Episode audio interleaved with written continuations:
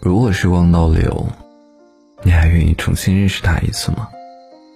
老人说，遇见是福气，不遇见也是。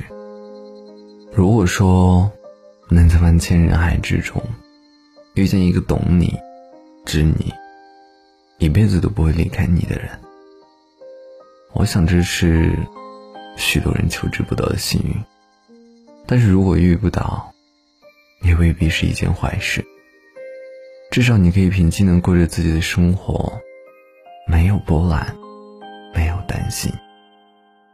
或许我们的人生中，怎么选都有遗憾。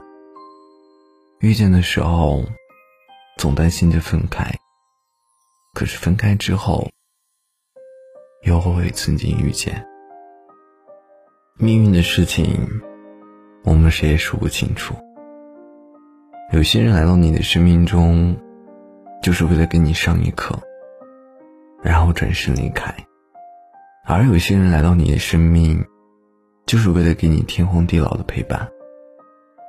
如果说你从未遇见过，你会怎么知道，什么样的人才是你要找的人呢？